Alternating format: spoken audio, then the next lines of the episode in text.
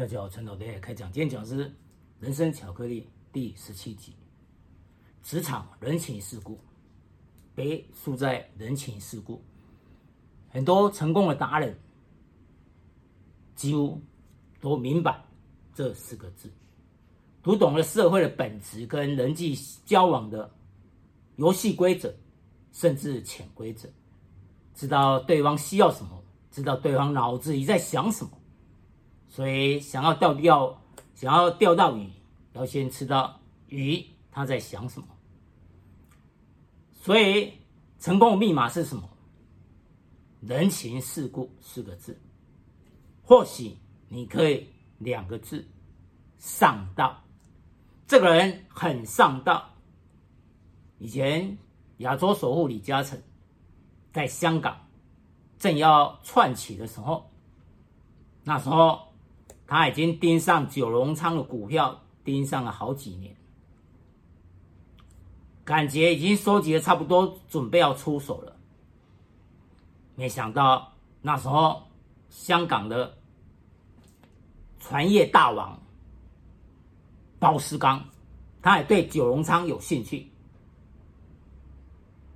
他也拍人暗示李嘉诚，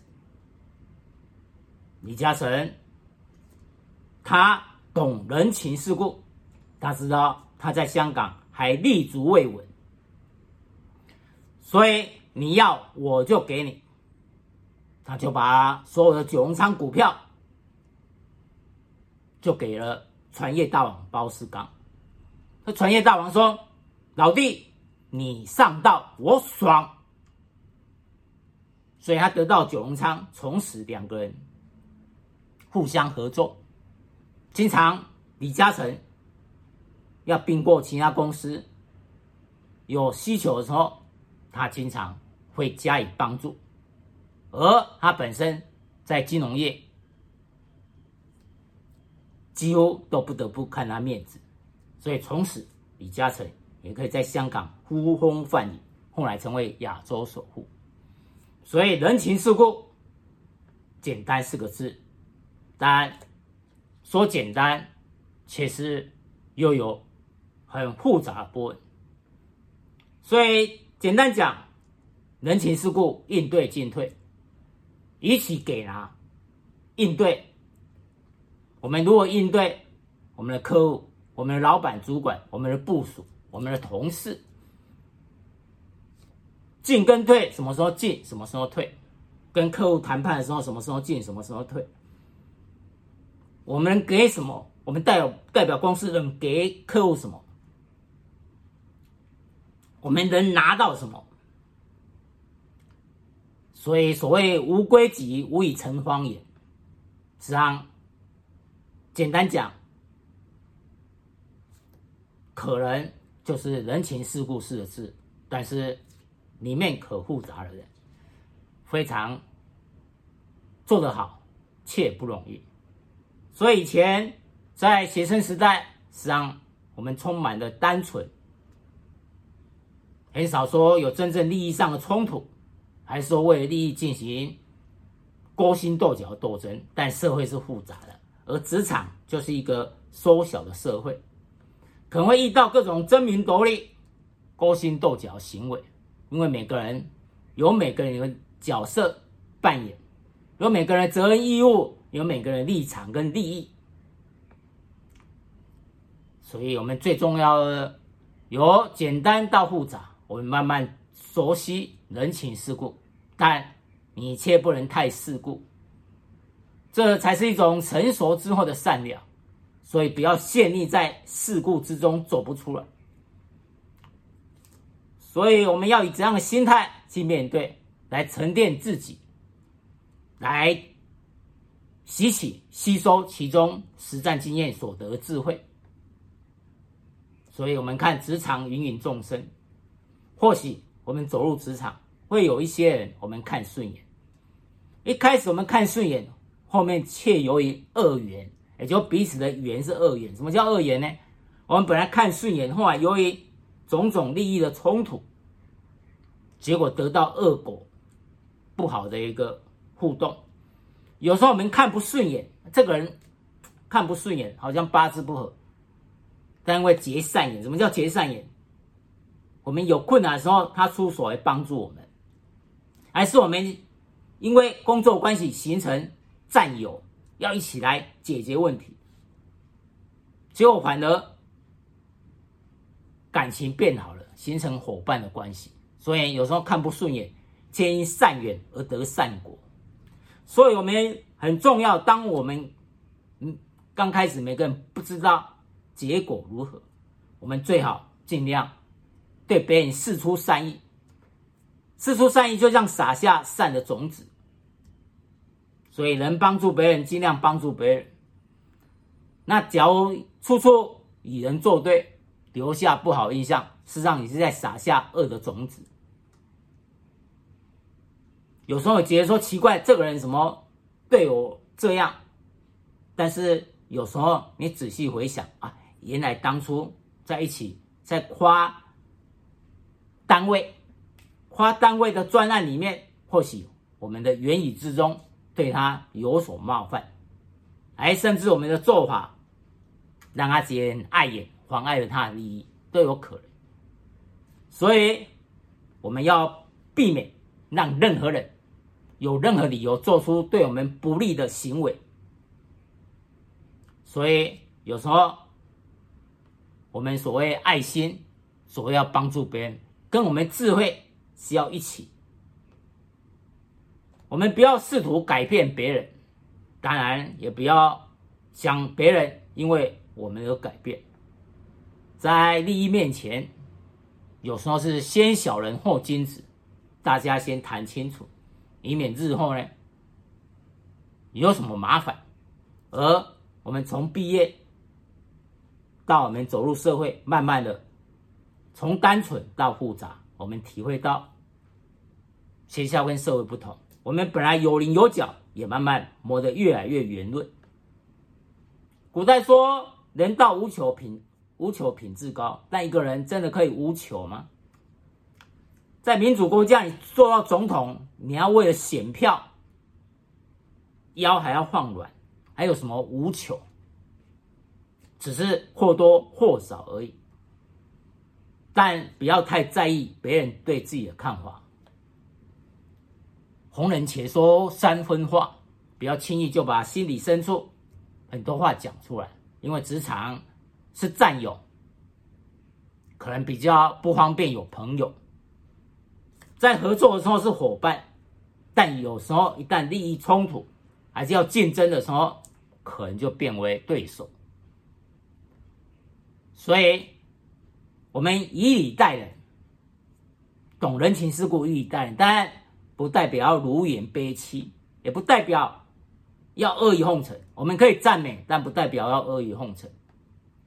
所以，嘴巴当然也不能口无遮拦，太缺德。坦率跟口无遮拦是两回事。所以，不要把刻薄当幽默，当对方听了不舒服，你等于就埋下了一颗恶的种子。那这个种子未来只要有阳光、有雨露、有露水、有雨水呢，那它在发芽结果、开花结果，那可能就对我们不利了。当然，假如由于善缘，我们跟他有友好的互动，或许这个恶的种子会暂时呢没有办法开花结果，反正是善的种子可以开花结果。所以。人情世故，有时候我们对别人提建议的时候，我们要思考。像会议中，可能碰到一个，事实上有可能你做会得罪人。那大家之所以不做，是因为这是一个很棘手的烫手山芋。那可能有人就，你的对手可能就丢一个给你，哎呀，陈经理。他能力很强，很有经验。那这一份这个专案要不要由他来做？这是挖一个洞给你跳。所以要如何去面对？所以人情世故，有时候你建议，有时候你提出一些方案，但是假如结果顺利还好，假如你出了问题，那可能责任就在你前部的身上，还是他要听听，我们来听听陈经理对这件事的意见，像是挖个洞给你跳，因为这件事无论怎样讲，不是得罪老板就得罪主管，否则就得罪同事，是一个不管如何一定会得罪人的，所以有人挖洞也不一定要去跳。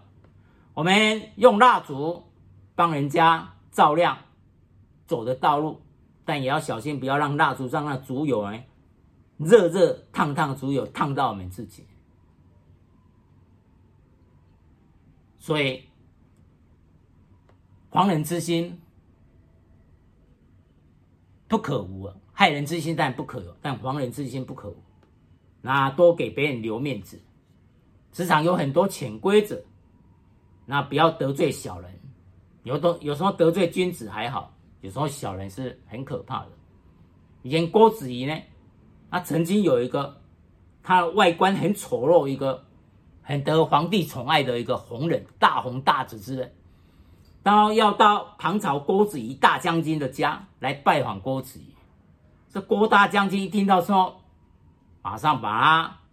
里面他宅院里面的那些美女，全部叫他们躲起来，因为这个人实在长得太丑，他怕这些美女看到之后会笑，因为他知道这是一个小人，一笑之后，而后恐怕是没办法善了，所以他叫他宅院里的美女全部躲起来。这个郭子仪的智慧，所以他到八十几岁，仍然是。可以得到善终，这在兵荒马乱的时候是很不容易的。所以得罪小人会有什么下场？我们来看看，在明朝于谦跟石亨，于谦是怎样的人物呢？于谦写过一首有关于石灰，要留得清白在人间，他是一个清官，而且是为。救国救民，为百姓着想，清官。那时候读过历史，我们知道明英宗有土木堡之变，明英宗被抓了，被蒙古人抓了。这时候上下非常慌张，明朝完蛋了。这时候有一个人站出来，这叫于谦，他马上组织了强而有力的国王军，抵抗了蒙古人的入侵。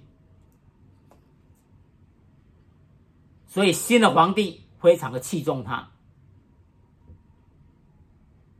他还提拔了优秀的将领，其中有一个叫石亨。石亨呢，这个人呢有能力，当然他确实是一个小人，因为当初呢他去打蒙古的时候失败了，所以就不被器重。以前提拔他，所以这个石亨呢。他也接着说，于谦未来还有利用的价值。二来，他还是感恩，所以他提拔了于谦的儿子。但是，于谦他这个人是一个非常清正廉洁的人，他非常生气，大骂石亨：“难道你想要这样来巴结我吗？”这石亨呢，他觉得于谦这个人很不识好歹。所以他就怀恨在心，后来一群小人就联合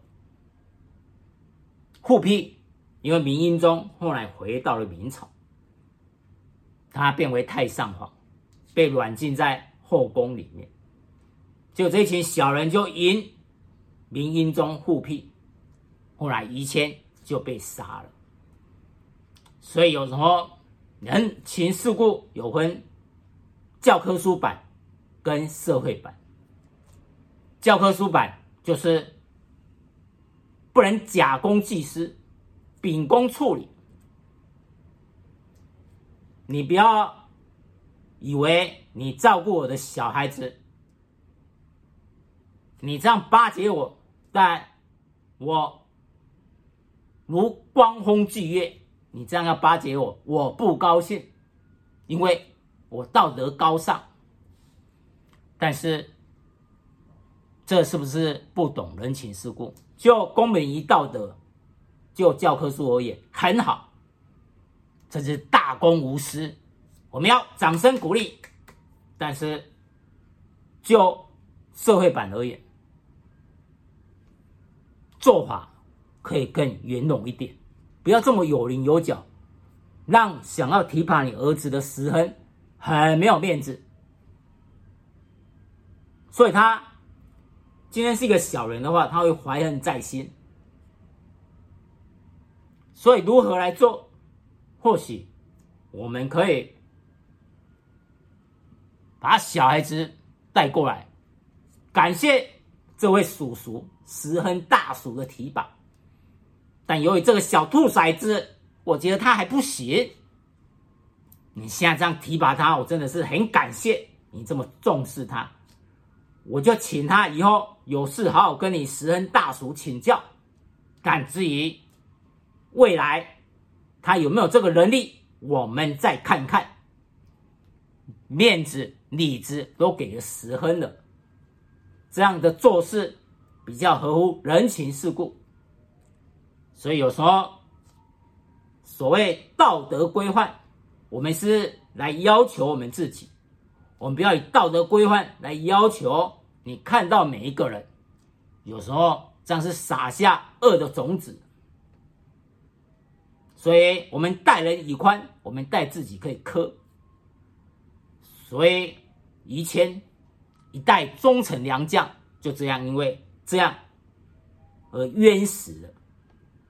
所以，有时候有些人刀子嘴豆腐心，他帮很多人忙。但是呢，没有一个人说他好，反而有很多敌人呢，在山下的敌人等的人，这个在山上呢，哪一天滚下来，哪一天由红变黑。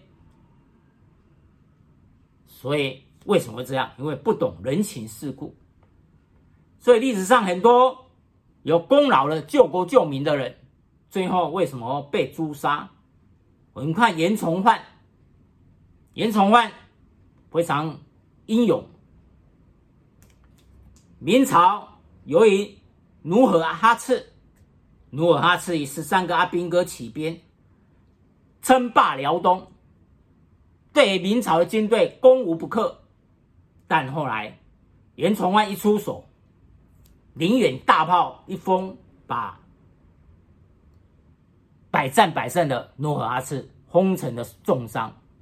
后来他因而这样死掉了。所以明朝还声威大振。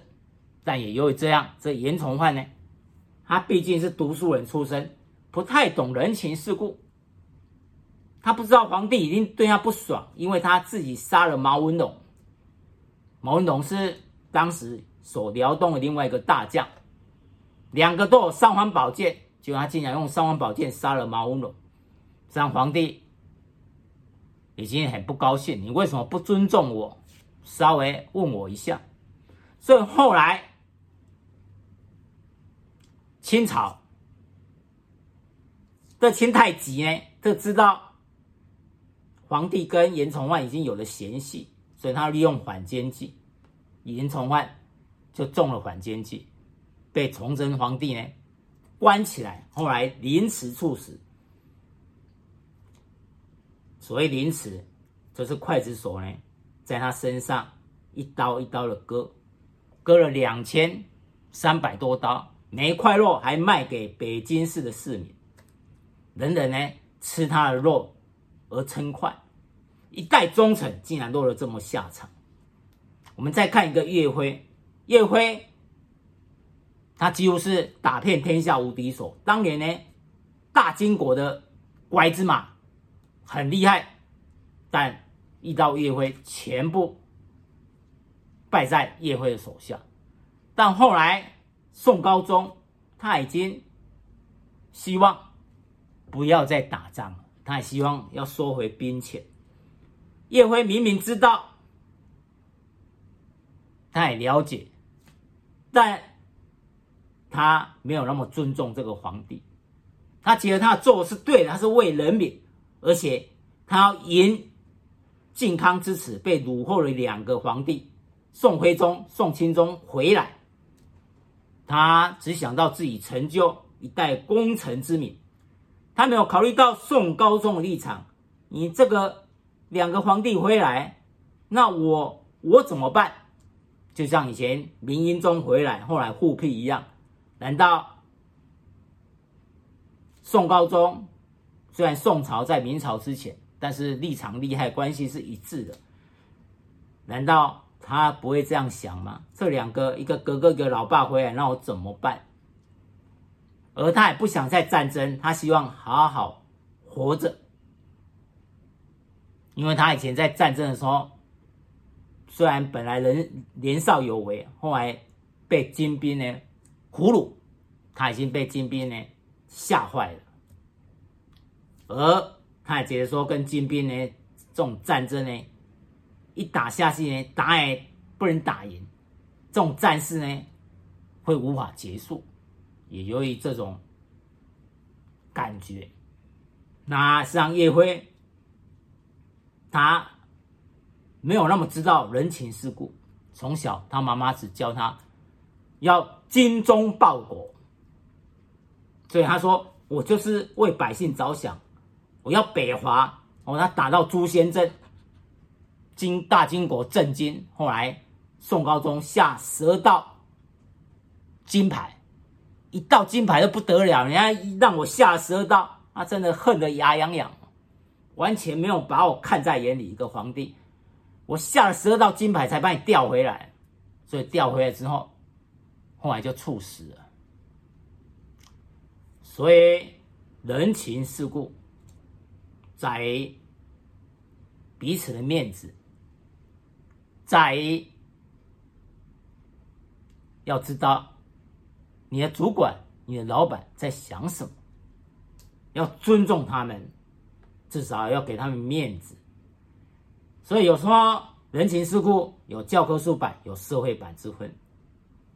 像帮忙主管，有位主管说：“啊，你叫几个装修师傅去我家帮忙一下。”那你觉得说这这这不假公济私吗？这这这样好吗？那实际上呢，那些装修师傅、那些小包很希望可以去帮忙，因为可以有个好的人际关系。那求都求不来，啊，反而你这个这个部署反而会会在那边作梗，那主管一定会不舒服。所以很上道的知道人情世故，他说哎，没有问题，然后带装修师傅直接帮他处理一下。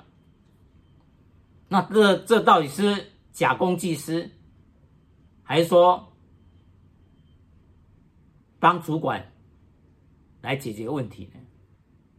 实际上，有时候这就人情世故，看你是要读教科书版，还是要读社会版。广义来讲，那主管的家弄得好好，他安心也可以为公司好好贡献。家家。比较狭义来讲，但这可能是假公济私，但这应该要由老板来决定吧。身为部属，你要当包青天吗？你有尚方宝剑吗？所以有时候乖宝宝、模范生入大官眼，有时候刚开始会看不太清楚。这对内哦，有时候对外水更深，有些。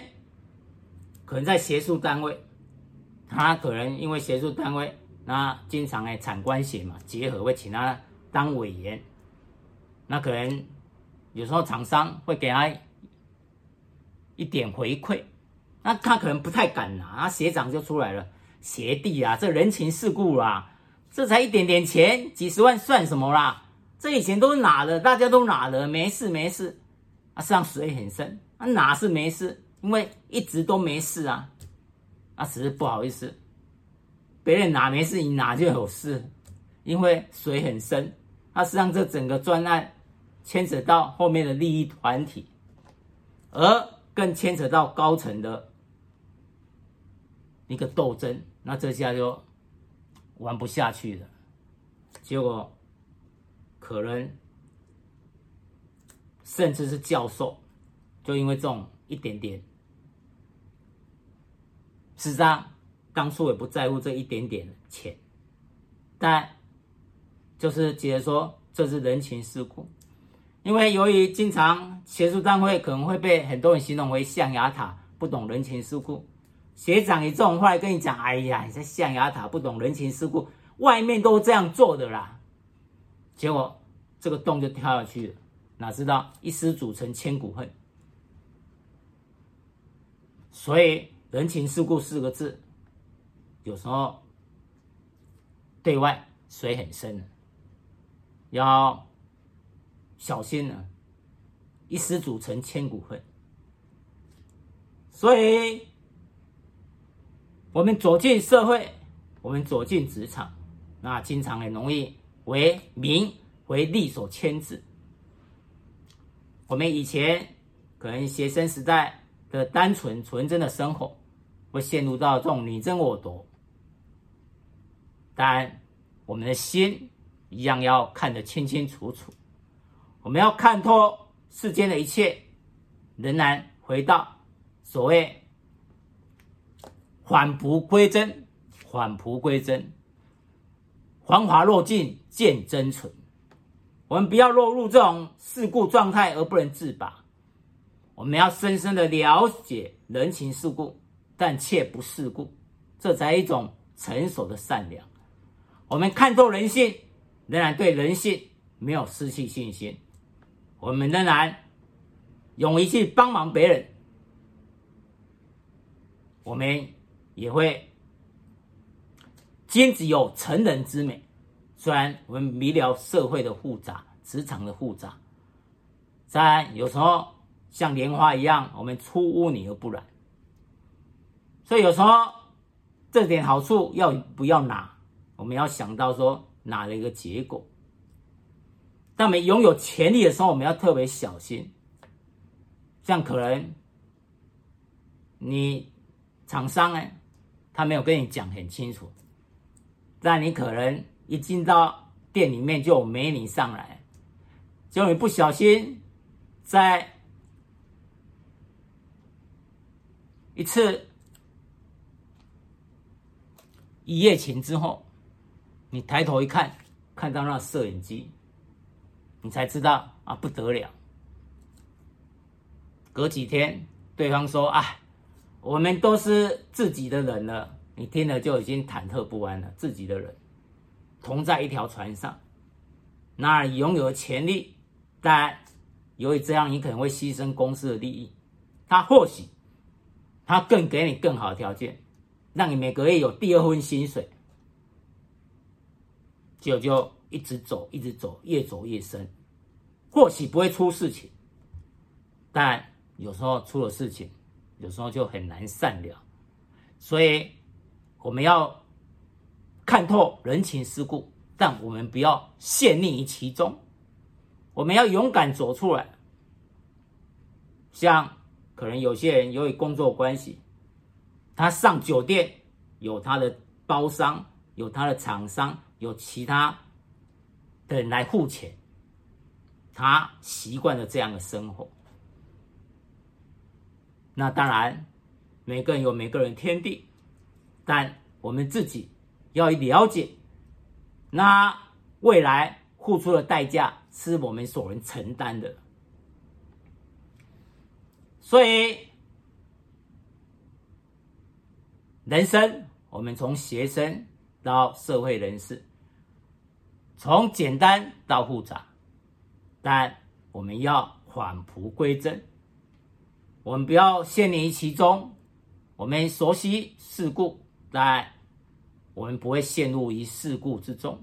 所以，一样的热爱生活，热爱我们生命，对工作一样有热情，一样愿意帮助别人，成人之美。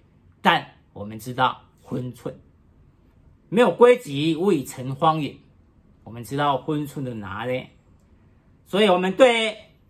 每个人多了一份尊重，但我们也懂得如何守住分寸，如何保护自己。所以，职场人情世故。以上，陈老大家开讲，谢谢。